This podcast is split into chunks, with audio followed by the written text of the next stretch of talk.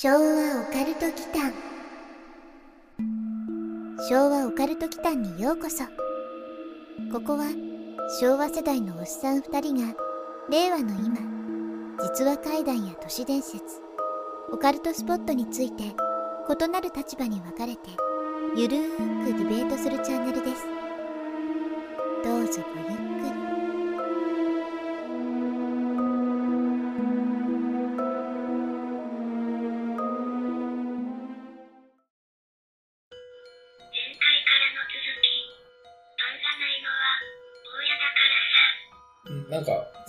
いろいろが混じってる感じですけど。はい。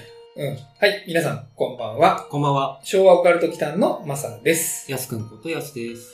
さて、というわけで、前半に続いて今回は、歴史上ね、はい妙な最後を遂げた歴史上の偉人たちうん、うんと。いうところでお届けしています。はい前回ね、後半の最後では三国志の東卓、うん。うん、をまあ、散り際というよりは散った後かな。はい。うん、扱いが雑すぎたっていうの で、ね死後の扱いがね、うんまあ、悲惨と言っていいのかね。うん。そういう人もノミネートというか、ラインナップに入れたという感じなんですけども、うん。まあ、こうなるとですね、うんまあ、結構選択幅が増えるんですよね。うん。ううん。ん。偉人ゆえに、うん。歴史上に名前とやったことが残るから、うんうん。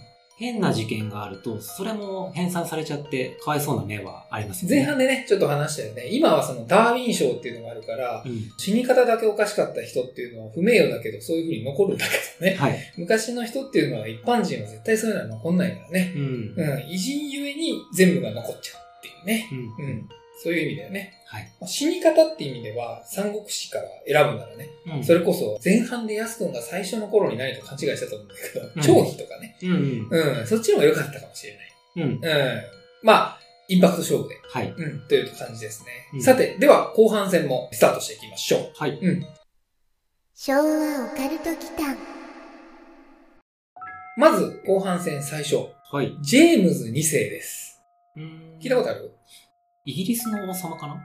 あー、そっちもね、確かに実在したイングランド王だね。うん。今回のテーマでは、スコットランド王の方。これちょっと難しいんだけど、うん。うん。1430年から、うん。まあ、たった30年の人生を歩んだ王様なんですね。うん。ジェームズ2世。はい。うん。スコットランドの方は、ちょっとこの時期ね、うん。政情不安というか、はい。そもそもジェームズ2世が王位についた理由っていうのがね、うん。前王のこのジェームズ1世うん。が暗殺されたからなんですよ。そう。うん。暗殺、さん。暗殺されてから王位につくってめっちゃ実験他の誰かっていうか犯人に逃げられてそうな展開だけど。まあ、その暗殺後に王位につくっていう展開があったこと？うん。うん、まあ犯人かどうかは置いといてね。うんくん前半から犯人にこだわるよね。裾を踏んだ人がいたとか、そうだそうだ。毒を持った人がいたとか。確かに。まあ犯人かどうか一旦置いときましょうか。まあはい安くんご推察の通りで、うん。まあ暗殺によって6歳で王位につくんですよ。うん。うん、で、実権はダグラス伯爵という一族が握ってたみたいですね。うん。ダグラス伯爵の手によるものでは？一回置いとこうん。う。まあ実に怪しいんだよ。うん。うん。実に怪しいんだけど、ちょっと一旦置いとこうか。ううんん。で、その後、自らが統治できる年齢に達したジェームス2世だったんですけど、はい。そのダグラス家と対立するんですよ。うん。うん。で、ついには1452年に、スターリング城で視察、うん。うん。破竹の勢いで失ったものをいろいろ取り戻していくんですね。このジェームズ2世が。よし、やった。っていう展開なんですよ。はいはい。うん。主人公感強いね。でしょ？うんうん。そうでないとね。うん。でもあれか。うんマサアンテナに引っかかってしまうっていうことは そういうことか。そういうことだ勝利の雄たけびを城の上で上げていたら、な。うん。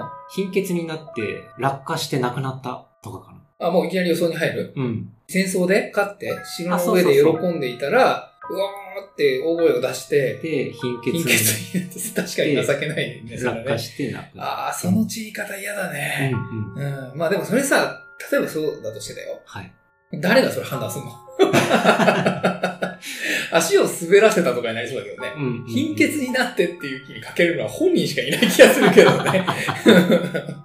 うん、わかんないけどね。うんうん。まあ似たような流れが前半に確かにあっったからね。うん。うん。どこからか落ちたとかさ、はい。血を流しすぎたとかさう、ん。ちょっと寄せてみた寄せてみたわけね。うんなるほど、なるほど。いい展開ですね。うんうん。まあ、あの、リスナーの皆さんもね、どういう風に亡くなったか絶対わかんないと思うけど、ちょっと考えながら聞いていただければいいかなとはうん。思います。だだってこれ予想つかないもん。その人のさ、歩んできた生き様からさ、うん。死に方って基本繋がらないじゃない？はいはい。うん。だからそういうことなんだよね。うん。まあ、野口秀夫ぐらいでしょ。それで言ったら。うんう。ん。黄熱病の研究をしてて黄熱病で亡くなったでしょ。はいはいうん。だから、それぐらいじゃない。うん。うん。普通はわかんないよ。そうですね。うん。でね、ジェームス2世は、まさに、まあ、その勝利の女神がね、ついているかのような快進撃をね、遂げるんですよ。はいはい。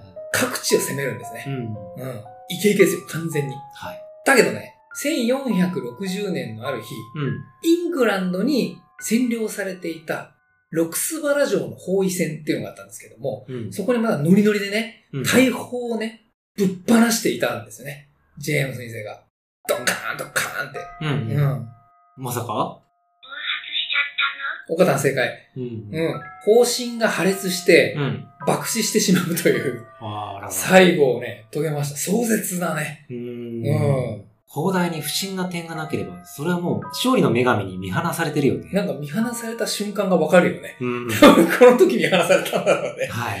なんか、イメージとしてはさ、大砲のさ、うん。片足を乗っけてね、うん。指揮棒みたいなのさ、いけーみたいな感じでさ、はい。やってる時にボンみたいな。うん。多分、8割方同じ想像をしてると思うんだけど、はい。その瞬間、勝利の女神にね、うん。ニケイにね、見放されたんだろうね。見放された瞬間だよね。落差がすごいよね。そう。ボンバーマンの自爆シーンをなんとなく想像しました。隅っこに爆弾を置いちゃうやつね。そう。実はね、このボンバボンバーマン。ーマン。うん。ボンバーマンね、日本史にも登場します。マジか。うん。まあ、せっかくなのでね、うん。そちらにシフトをしてみましょうか。はいおそらくね、有名なのでご存知の方もいると思うんですけど、うん。戦国時代の武将であり、大和の国の戦国大名でもある松永秀久。戦国時代ってことは、うん信長とかその辺の時代ってことであってるまあ、のかな？まさにそこだね。ううんん。日本史あんまりわかんなくて。うん。大丈夫です。まあ、安くんよく知ってる時代があるかのような言い方なんですけど、松永秀久なんですけど、うん1508年から1577年まで、はい。うん軍友割拠の時代を駆け抜けた武将です。うん簡単にご紹介すると、はい。最初は三好長慶に仕えていて、うん。室町幕府の第13代将軍、足利義輝のそばで活躍するに至ります。うん。うん。うん。その後、織田信長にね、はい。降伏して、うんまあ、家臣となります。うん。うん。で、松永秀久の一生は、まあ、その大河ドラマにね、うん。できそうなぐらい割とドラマチックではあるんですけれども、うんまあ、尺の都合でだいぶはしょりました。うん紹介という意味ではね。はい。ああ、そうね。戦国時代あんまり知らない勢からすると、すごい勢力だね。うん。織田信長ってやっぱちょっと最高気質っていうか、うんうんうん少しでも機嫌を損ねると首を跳ねられるようなそんな怖いイメージがあるんですよ。うん。うん。まあ、そういう風に描写されるよね。はい。うん。なので、岡田と同じく、うん。何か無礼打ち的なあれでう、ん信長に切り殺されたとかかなって自分も思いました。ああ、やっぱそう思っちゃう？うん。うん。あ、でも、ボンバーマンにそれじゃならない。そういうことだよね。うん。だって、ボンバーマンで紹介してるんだもんね。そうだよね。うん。の爆発する獅子王の刀か。無限人か。えっとね、はいあの、いいところをそこ思い出してくれたんですけど、うんまあ、この背景がまた複雑なんでね、数分で説明するにはもう時間が足りない。はい。うん。当時、まあ、手柄を立てた武将への褒美って土地だったじゃないですか。うんうん。何万石とかね、領地ね。領地。で、それが、まあ、いずれは狭い日本だし、枯渇するっていうふうに信長は思っていたんですよ。へえ。でね、結果、信長は何をしたかっていうと、うん。茶器。お茶ね。お茶の用具。茶器に価値をつけたんですよ。茶器って佐渡に使う茶碗とかのあれかな。そうそうそう。ううんん。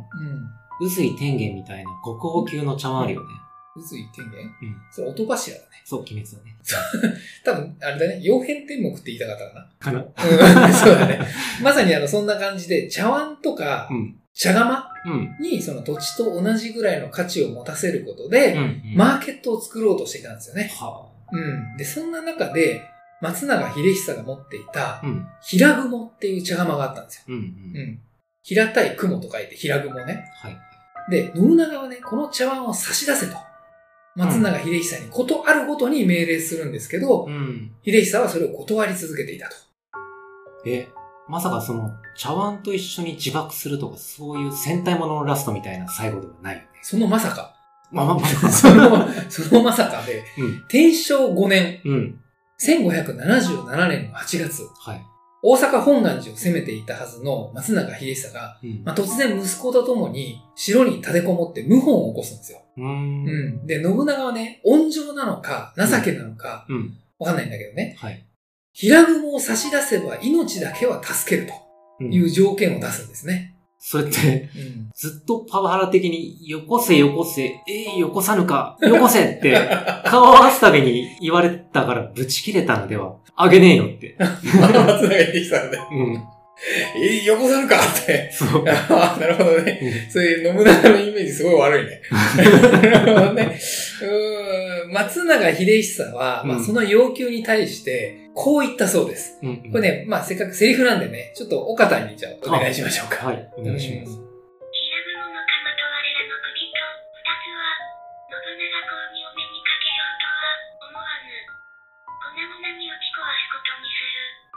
まあ、今岡田が言った通りで、まあ、その親子と、その平雲をね、三つガン首揃えて、信長の前には出ませんよと。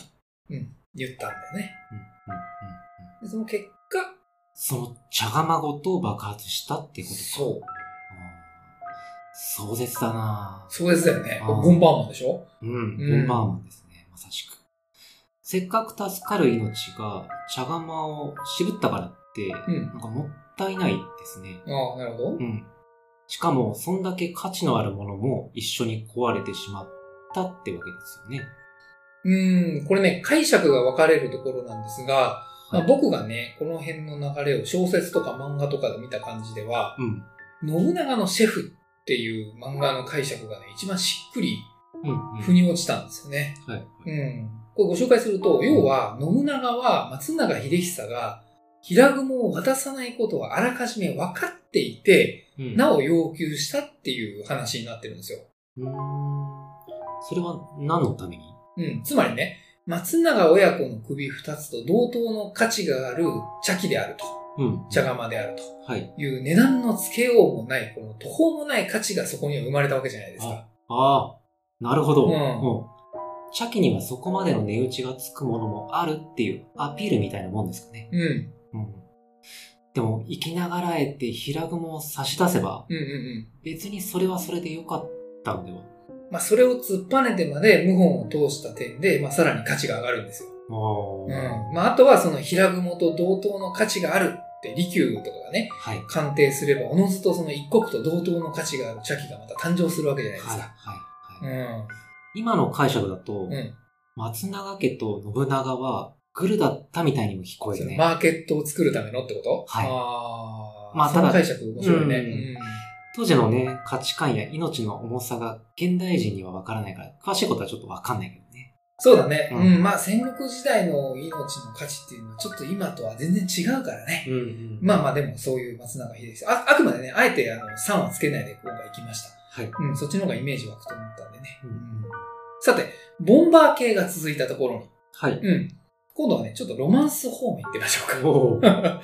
ボンバーロマンス。はい。うんまあ、ボンバー関係ないんだけど。うん えっとね、中国、はい。唐の時代の詩人、うん。李白。海の利うん、それはなんと五写生の方がね、詩選、つまりポエムの仙人うん。と言われた、まあ、李白の方ですねあ、。はうん、なんと五写生ではない。い。うんうん。唐の時代は、レジェンド級の詩人が実は他にもいるんですよ。うん。うん。徒歩とかね。うん。はい後にさ、がっかりした時にね、うん徒歩って言うじゃない？はい。カタカナで、徒うん歩って。それの語源になったとされる、いや、ごめん、嘘。違うかい。今考えた。すいません。まあ、徒歩、まあ、徒歩はいるんですよ、本当に。うん実在するんですけど、うん。まあ、現代まで人気があるような人たちが多いんだけど、うん。まあ、その中でも特にレジェンドだったのが、その、李白って言われてますね。はいうん。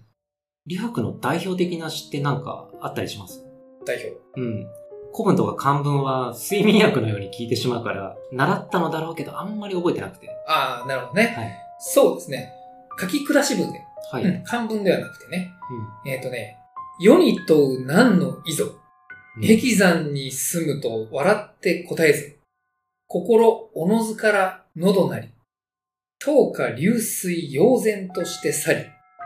別に天地の人間にあらざるあり。っていう有名な詩がありますね。うんうんうん。なるほどわからん。貴様に必殺の灯火流水剣を教えてやろう的な？確かに安くさ、うんそこしか耳に入ってなかったのがよくわかりました。はい灯火流水の部分しか頭に入ってなかったね、今ね。入ってないね。うん。これはね、意味としては、はい。人はなぜ不便な山奥に住むんだい？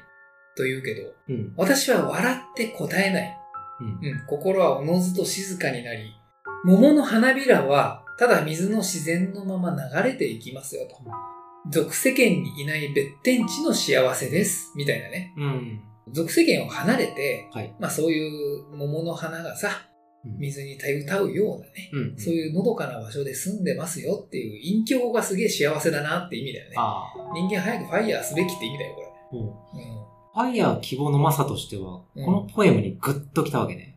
さすがポエムシン。なんかあの、ポエムシンっていうのをなんか安っぽく感じるからやめよう。視線ね、視線。はい。詩の仙人。うん。ポエムシンって。なんかね、若者言葉みたいになっちゃってね。うんうんまあそんな李白さんなんですけど、はい。701年から762年までを生きました。うん。うん。で、先ほどの詩以外にもね、まあ受験時期には、例えばなんですけど、これ多分聞いたことあると思うんですけど、正前月光を見る。うん。疑う楽は、これ地上の下かと。とかね。おこの辺思い出す人も多いと思うんですけどねー。はうん。まあ、李白さんはね、結構波乱万丈な人生を歩んでいます。い。うん。中国の唐の時代の詩人ってどんな暮らしぶりだったのか気になりますまあ確かにね。うん哲学者の次に生活水準が気になる職業です、ね。あまり、なぜかは言わないだろうか。そうだね。ポエマー。身分はだいぶ高いのだろうけどね。割とね、そうでもないらしいですよ。あ、そうなの？うん。なんかね、生きている間に、うんまあ評価されたっていうことが、この李白さんは多分ほとんどなくって、おううん。長所を軽蔑された対象だったんだって。おうで、困窮の中で亡くなっている酔っ払いだったりしますね。ほう。まあね、青年期にはね、故郷の職を離れて、うん。まあ、三国志の職の時代よね。はい。役人になるためのその立身出世を叶えようと旅に出たりもしてるんですよ、この李白さん。うーん、意外ですね。なんか、ロマンチックと酒浸りって相反するイメージなんだけど、相反する？う。うんん。後年はどうなる感じなんですか？うーんとね、触覚？この時代で言うと。ううん、食べる客と書いてね。あ、はい。というと、聞こえはいいんだけど、要は居候だよね。うー。うんん、40代半ばから62歳で死を迎えるまで、は李白さんは地方の有力者のもとを点々と渡り歩く生活を送ってるんですよ。い。うん。で、西暦755年、うん李白さん54歳の頃に、えっとね、楊貴妃っていたでしょ？うんうん三大美人で数えられる。うん。あの楊貴妃が悲しい最後を遂げることになってしまう、安氏の乱っていうのがあったんだけど、うん。それに巻き込まれて、まあ、俗軍扱いされてしまうんだよね。う。うんん。エリート街道を外れて、そうそうそう、要するにそういうこと。うんそこらで居候の身になりながらうん酒浸りって、さらに反乱軍みたいな扱いになるとか、うんうんうん李白のイメージ全く違ったんだけど、うん。うん。そっからのロマンチックな最後ってどんなああ、ねずっと詩を読んでると思ってたでしょ。う。うんん。ユリアを守ろうとするのかユリア？あ、だからそっちは海の李白の方だね。うん。唐のその視線、李白さんの最後はい。なんですけど、うん。この人はね、船に乗っている時、うん。酒によってうん。水面に映る月をうん手ですくおうとして、船から落ちて溺死したっていうふうに言われています。あっさり。うん。でも、なんか、いい最後なのかもな。うなんか。ね、話聞いてると、なんか李白らしい気がするよね。はい。うん。悲惨とまでは言えない気がした。まあね。うん。うん。酒が最後のきっかけになるのもらしいっていうか。そうだよね。まあうん酔っ払っちゃってね。まあこれ、はいこれ月が映ってるけど、この月は、ね、みたいなね。情緒はあるよね。そうですね。うん。満月の夜に船でね。はいまあ酒盛りをしてね。うん。ふとその水面にまん丸のお月さんがゆらゆら揺らめいててさ、はい。あこれはもしかするとね、うん。捕まえることができるんじゃないのみたいなね。うん。ロマンチックじゃないですか。はい。はい。うん、まあ、おっさんだけど。うん。まあそこで身を乗り出して、まあうん月を手に入れようとしたら、まあ、ドッポーンと。はい。周囲の人を救えなかったのかね、そのタイミング。うーん、まあもしかしたら波の強い海だったのかもしれないし、うん。まあね、結構その大河だったのかもしれないしね。うん、でっかい。うん。ちなみに、実は、はい。この李白さんの修正のライバルとも言うべき、うん。まあ最初にね、ご紹介した、徒歩。はい。徒歩さんもね、うんなかなかのね、最後を遂げていたりします。うー。うんん。時間もないので。はい。ざっくり言うとね、うん。もらい物の牛肉を食べ過ぎて死亡。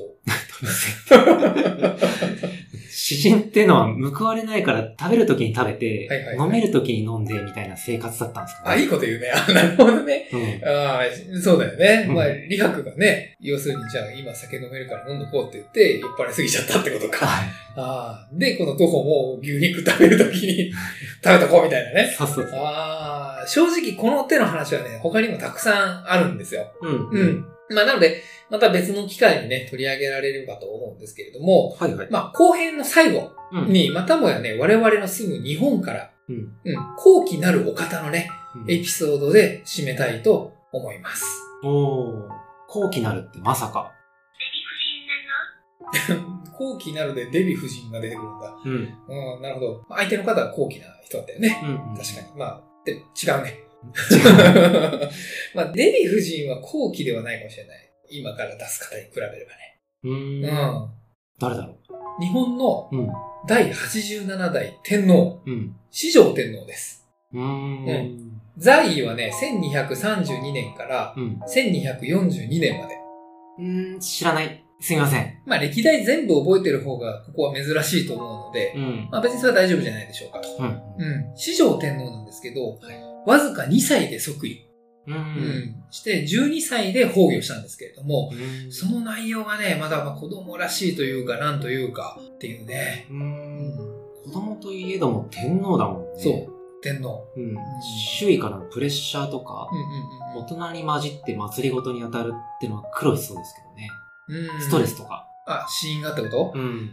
まあでもさっき話したけどさ、前半だったかな、うん中国でもさ、まあ幼い皇帝になったりしたことがあったんですよ。はい。うん。やっぱりその血筋でそういうので流れてるから、うん。どうしてもその先代が亡くなった後に次を継いでしまうと若いっていうのもあり得るんだよね。はい。まあその中でも特にこの四条天皇はね、うん。2歳だもんね。うん。全然わかんないよね、そんなのね。うん。で、やすくんが想像するのはストレスストレス。なんかね、子供のうちからストレスって嫌だね。うん。うん。ちょっと違うんだよね。あー違うんだ。そう。四条天皇なんですけど、はい。女官を転ばせてやろうと、うん。廊下にツルツルの石を撒いたんだけど、うん。誰も引っかからないで、うん。退屈しているうちに、自分が転んでうん。は頭を強打したことが直接の死因とされてます。あ。うん。ツルツルの石。そう。これ、だから、不敬罪だぞ。こら まあ発言は僕らじゃないからね、今。うんうん岡田んだから。確かにそうなんだよね。そう、だから、いたずらでうん。自分に仕えている女官をね、はい。転ばせてやるぞって言ってね、イヒヒって言って、はいね、ツルツルの石をね。なるほどね。そう。あうん。ただ、その自分の罠に自分が自ら引っかかって、あ。転んでしまって、頭をね、うん打ってしまったと。まあ、そういう話なんですよ。これなかなかダーウィン賞でしょ。そうですね。結構現代だったらダーウィン的になりそうだね。そうだね。うんうん。なかなかやんちゃな。最後でしょ？はい。そうですね。んまあ割とだから後期の方でも、うん。まあこういう亡くなり方をすることもありますよと。うん。うん。うん。でもさ、ここまでやってくるとさ、はい。なんか守られてる存在とかって本当にいるのかどうかっていうのが 不安になってくるよね。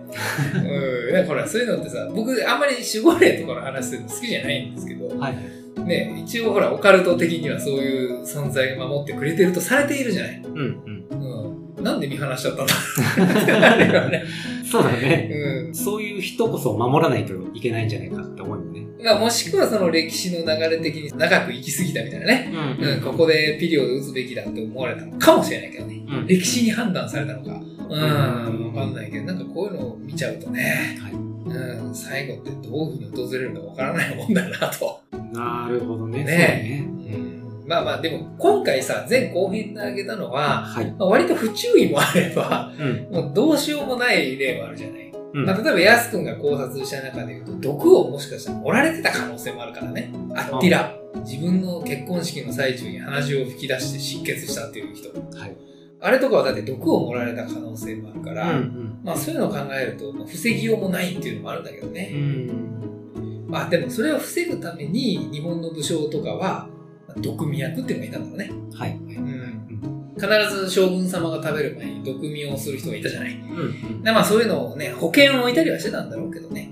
うん。まあでもその結果、まあ将軍ではないけど自分からいたずらで足を滑らせて死んでしまうっていうのもなかなかね、皮肉だよね、運命ってね。うん。うんだから結果、この前後編をね、通して僕らが教訓として思うことは、たった一つで、はい。一日一日を悔いなく生きた方がいいってことだよね。輝ける間に輝いとけって。いや、まあ別に輝かなくてもいいよ。うん。誰もが輝く人生を送ってるわけじゃないしさ。うん。うん、別にそんな必要はないんだよ。ただ、まあ、悔いのないようにね、うん。うん、生きた方がいいんじゃない？なぜならね、明日こういう死に方するかもしれないからさ、そうね。うん、みたいなね。まあ、そういう最後ちょっとモチベ的なね、はい。ところで、今回のテーマに関しては一旦締めたいとはい。思います。まあ、これね、実は他にもたくさんあるんで、うんうん。うん、今回これぐらいしか調べてないんですけれども、またちょっと第2回、3回と、はい。うん、やれればいいかなというふうに思います。まあ、身近な人でいないのが幸いだけどね。そうですね。笑いにできないしね。うんうん。ネタにもできないからね。いたところで、うんみたいなのあるじゃない。でもちょっと遠い時代というか、そうだね。うん。うんそこからピックアップできればなと思いますね。そうだよね。うんまあだから、あの、前半の最初にさ、はい。まあ、岡田が紹介してくれたけど、ダーウィン賞とかも次のテーマにしてもいいかもしれないね。うんうん。うん。だって、すごかったからね。うん。ねサマータイムと時間を間違えて、運搬中に爆死したテロリストとかさ、ボトルの中の液体が酒だと思って飲んだらガソリンだったとかでしょ。うんうんうんうん。うん、まあそういう人たちをね、例にした方がもしかしたら話としてはね、教訓としてね、はい。うん、こういうことはしないようにしましょうみたいな。ああ、反面教師的にはいいかもし反面教師うんいいかもしれないですね。まあ、ダーウィン賞の目的は多分そっちもあると思うからね。はい。うん、こんなことしたらこういう風にさらされますよみたいなね。うんうん。まあちょっと次もね、考えてみましょう。はい。はい、というわけで今日はこんなところで。はい。はい、ありがとうございました。ありがとうございました。